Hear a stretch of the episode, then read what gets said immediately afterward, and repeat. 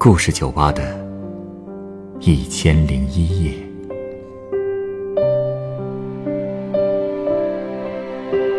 本节目由北京人民广播电台故事广播与凤凰网有故事的人频道联合制作。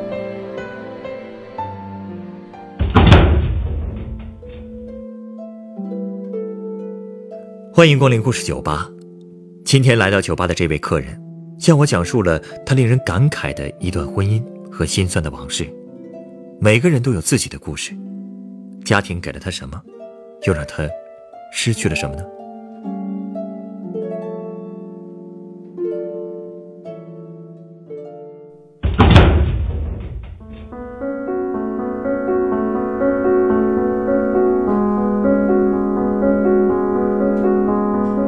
调酒师，你这儿什么酒最烈啊？给我来一杯。不好意思啊，我们酒吧的酒啊，从来不卖给想买醉的人。酒吧不卖酒，你还做不做生意了？生意当然是要做的，不过，我觉得你现在需要的不是烈酒，而是个可以聊天的对象。嗯，你觉得我合适吗？你真愿意听我说？只要你愿意讲。好，谢谢你。刚才我们同事一起聚餐来着，跟同事有矛盾？哼 没有，是我不对。一开始聊得还挺好的，但后来不知怎么的，就聊到大家休假时都会去哪儿玩的话题了。我这听着心里堵得慌。然后有人一问我，我没忍住，放下筷子就走了。那看来你是和家里有矛盾。如果我还有家的话，算是吧。这话怎么说啊？自从离了婚，我就没个能回的家了。啊？你娘家也没人了？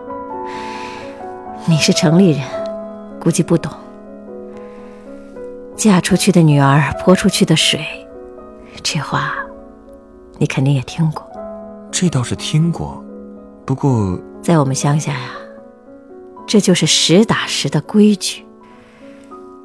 我嫁了一次人，就不是娘家人了；离了一次婚，也不是婆家人了。你说，我还能回哪儿去？你爸妈真这么狠心，家都不让你回？家里也不只有我爸妈，还有我弟弟和他媳妇儿。我那个弟媳呀，就把我当扫把星一样，天天那是话里话外不对付，就跟我住在家里欠他的似的。那个地方对于我，哪儿像个家呀？那跟婆家那边也没联系了吗？那边，哼，打死我也不会再回去了。要是这个世界上有后悔药吃，当初是打死我也不会嫁过去的。你前夫对你不好，何止是不好，我就剩没死在他手里了。这么严重？当初我就是太年轻，什么都没经历过，才上了他的当啊。那会儿，我爸妈管我管得很严。上学的时候，不让我谈恋爱；大学毕了业，我没对象，他们俩反而又开始数落我，天天被他们催着。你说，我这心里能不急吗？就在我二十三岁的时候，前夫他们家托了个媒人来我们家说媒，我还以为这是老天爷给我指派的大好姻缘呢。大好的姻缘，他家条件很好，可不是嘛。他爸是个大老板，隔壁镇上卖种子的商家就属他家最大。我爸呢，也是个种田的，自然知道人家。人家也见过我几次，所以我爸才说，我这是命里有福，被有钱人家给看上了。他先是替我去跟老板的儿子见了几次，回来告诉我，儿子跟他爸一样，有礼貌，有风度，但是看上去呢，有点圆滑，挺世故的。所以他也担心我这么老实，可能降不住他。可我当时只想着，好姻缘来了，什么也听不进去。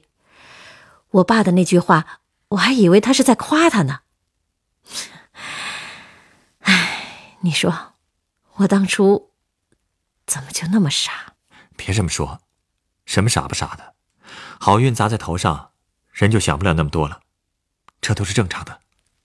唉，我就后悔啊。之后，媒人安排了我们俩见面。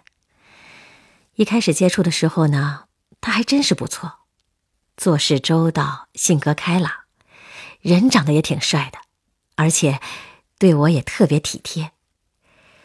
我以前一次恋爱都没谈过，哪里挡得住他那种攻势啊？他是天天给我打电话送礼物，还带我去公园、游乐园约会，没几个月。我就晕头转向了。后来，他强吻了我，又做了那种事，我都觉得是应该的。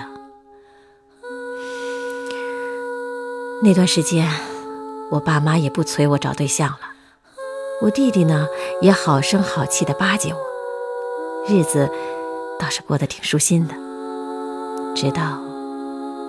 直到我发现自己怀孕了，我的好日子也就到头了。难道对方不想要这个孩子？啊，不是，是我们家。当时我把这个事儿悄悄告诉我妈的时候，我的心里挺开心的。结果我妈听了，脸色一点都不好看。我当时就心想，完了，坏事儿了。果不其然，我妈听我说完，二话不说就从饭桌上把我爸给拉走了，两人就躲在角落里说起了悄悄话。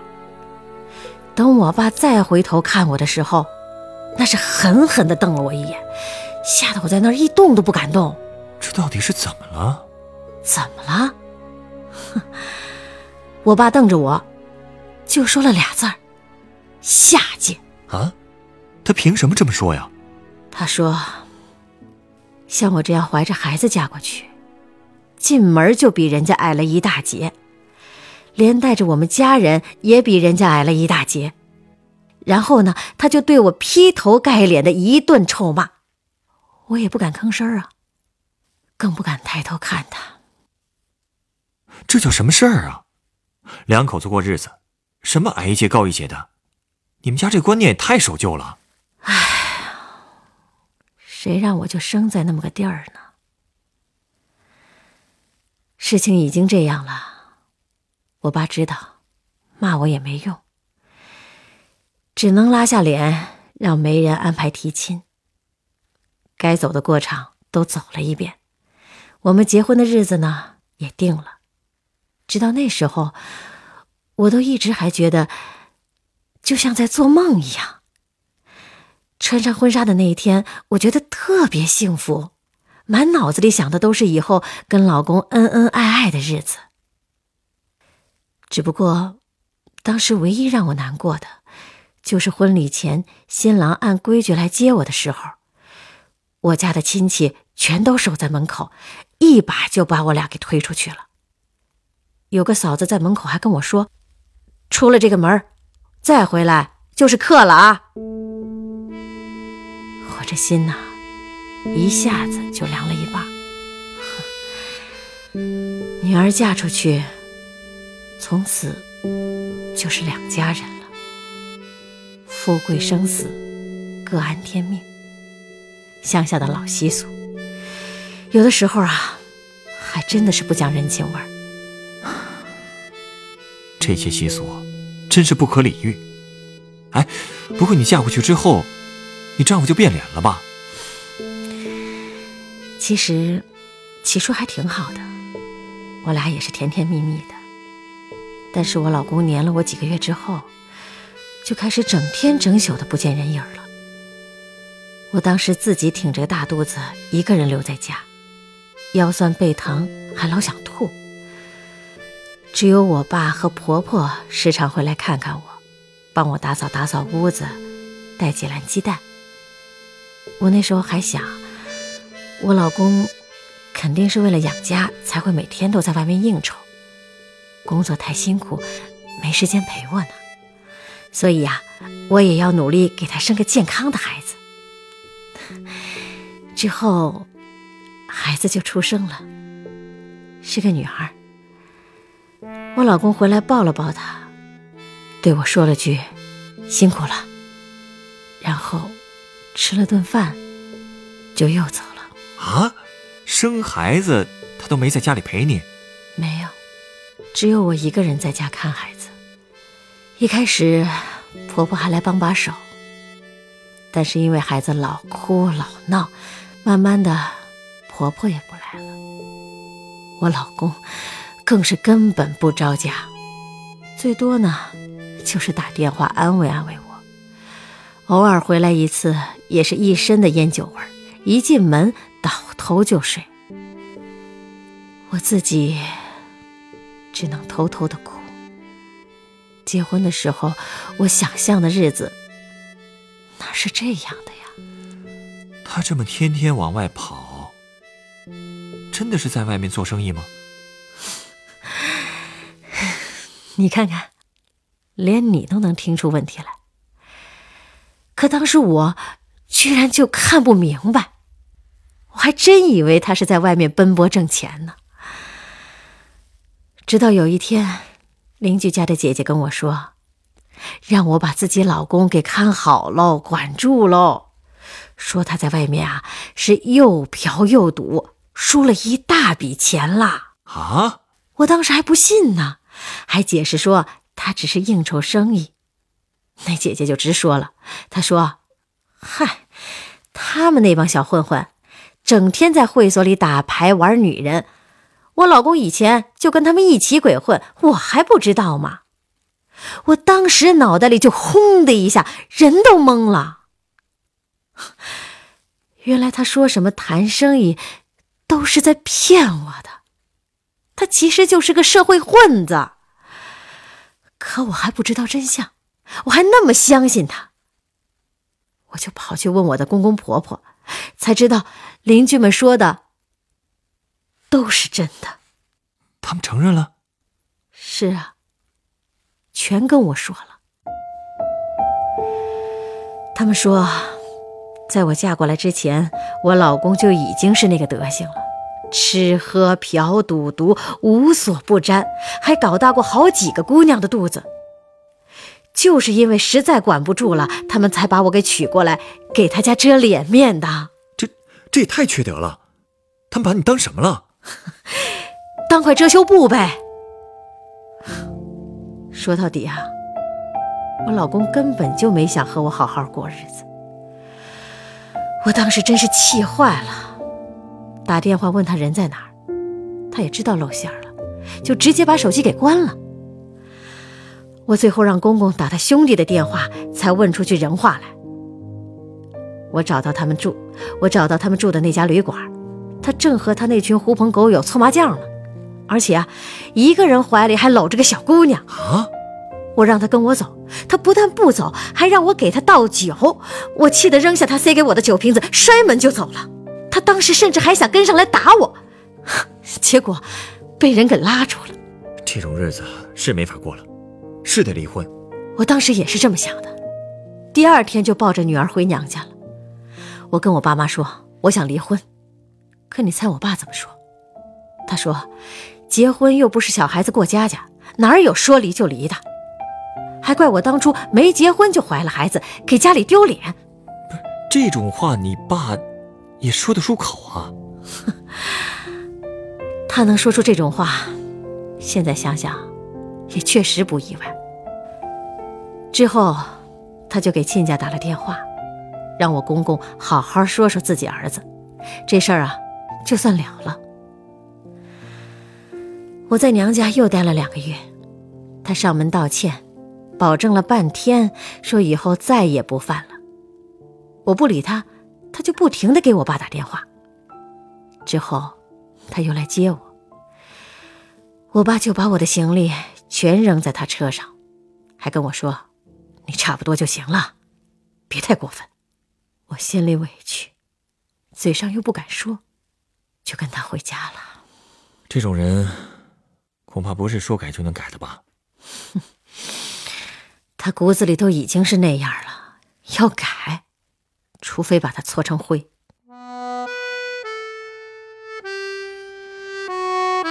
回家之后，他倒是不往外跑了，可是没想到，日子却更难过了。怎么说呢？他成天在家里待着，饭来张口，衣来伸手，也不管孩子，还成宿成宿的不让我睡觉。有一次我受不了了，劝他说，让他多出去转转。他火一下子就起来了，狠狠打了我一耳光。什么？不光打我，还抓着我头发说，都是我在外面给他丢脸，他才出不去门的。有第一次就有第二次。从那以后，他经常动不动就对我动手，我真是想死的心都有了。都已经这样了，你爸还不让你离呀？不让我离，我也得离呀，没别的活路了。一天晚上，他撒着酒疯对我是又打又骂，我身上青一块紫一块的，好不容易才从家里跑出来，骑上电动车就回娘家了。那时候还是冬天。我身上就两件衣服，眼泪都在脸上结冰了。我一回家就扑通跪在我爸妈门口，求着他们说让我离婚吧，再不离我就真的活不下去了。其实还是心疼我的，最后托关系准备给我办离婚，可那个禽兽还是不愿意放过我，说我死了也是他家的鬼。还仗着他家的势力在外面造谣，说我不检点。那段时间，我出门就被人戳着脊梁骨说闲话。最后，我是硬着头皮上法庭把他给告了。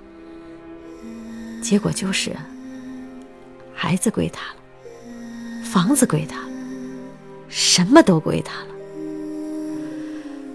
我才终于离成了婚。哎呀，往好处想。这婚好歹是离了，不会被他欺负一辈子了。可回了娘家，日子也没好过到哪儿去啊。是不是因为你之前说，你和你弟媳关系不太好？对。当时我弟已经结婚了，两口子就住在我爸妈家。他那个老婆，明眼看着挺乖巧的，没想到嘴那么毒。天天说我嫁出去的女儿还让老爸老妈养着，丢人现眼，还说我吃他的用他的，我当然生气呀，所以老跟他吵。可每次吵，我妈总是拦着我，根本不管他，因为在他眼里，我嫁出去了就是外人了，人家嫁进来的才是自家人。其实我爸也替我生气，所以最后他干脆把存款全都拿出来给他们了，分家过日子。结果弟媳妇还是不满意，念叨什么我因为住得近，以后老人有什么好东西，肯定都会落在我的手里。你说这日子，说来说去，他就是想要你爸妈的遗产吧？可不是嘛。哎呀，让我心烦的还不止这一件事呢。在乡下呀，我这岁数还没成家的，天天都得被人指指点点的。慢慢的，就又有人来说媒了，而且都是些四五十岁的老单身汉。我当然不同意啊。他们回去之后呢，又开始说难听的，说我嫁过一次了，还有脸挑三拣四的。我弟媳也跟着他们一起。到外面去说闲话，说我这个人脑子有病，这个不嫁那个不嫁，想在家里待一辈子。我爸妈受不了老被人笑话，就又开始逼着我嫁人。我爸的话呀，就说的更狠了。他说：“女孩子还是需要嫁个人的，一直赖在我们这里，你弟媳妇天天吵，吵得我们家也不得个安宁。他们就是在把我往家门外赶呢。你说？”我没偷没抢的，就因为嫁错了一次人，怎么就成了全村人的笑柄了？连我亲生爸妈都不把我当亲生女儿。嗨，别管他们怎么说，你跟那男的离婚，一点错也没有。哼，不管我错没错，总之啊，我现在是无家可归了，只能过年的时候回去一趟，平时只能自己在这边租房子住。等我爸妈走了，剩下弟弟弟媳，我就彻底不用回去了。还有我的女儿，我可能再也见不着了。别难过，我还是认为你的选择没错。哎，你稍等啊，我想送你一杯鸡尾酒。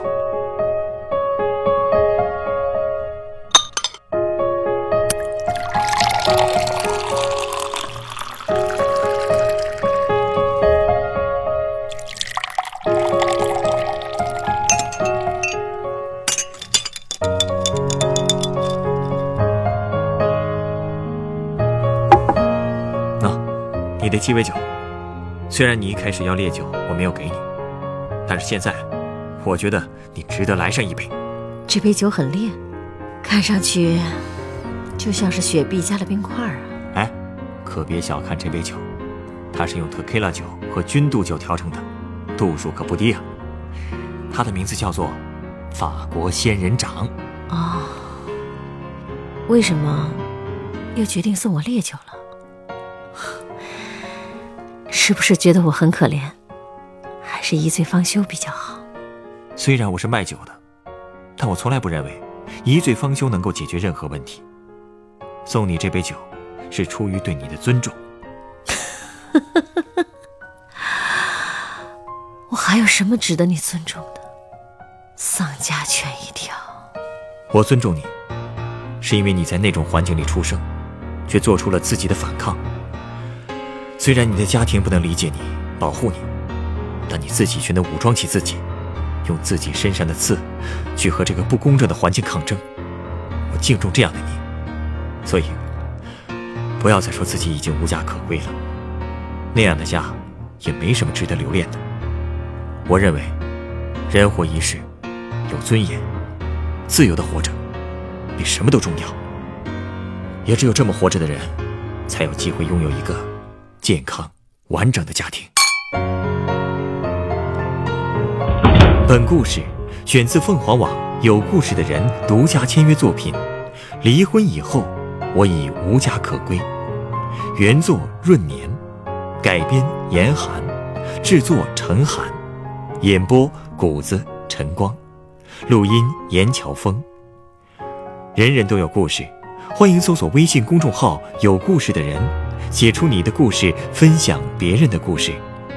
下一个夜晚，欢迎继续来到故事酒吧，倾听人生故事。收听最新节目，请关注北京故事广播，工作日每晚九点播出的《故事酒吧》的一千零一夜。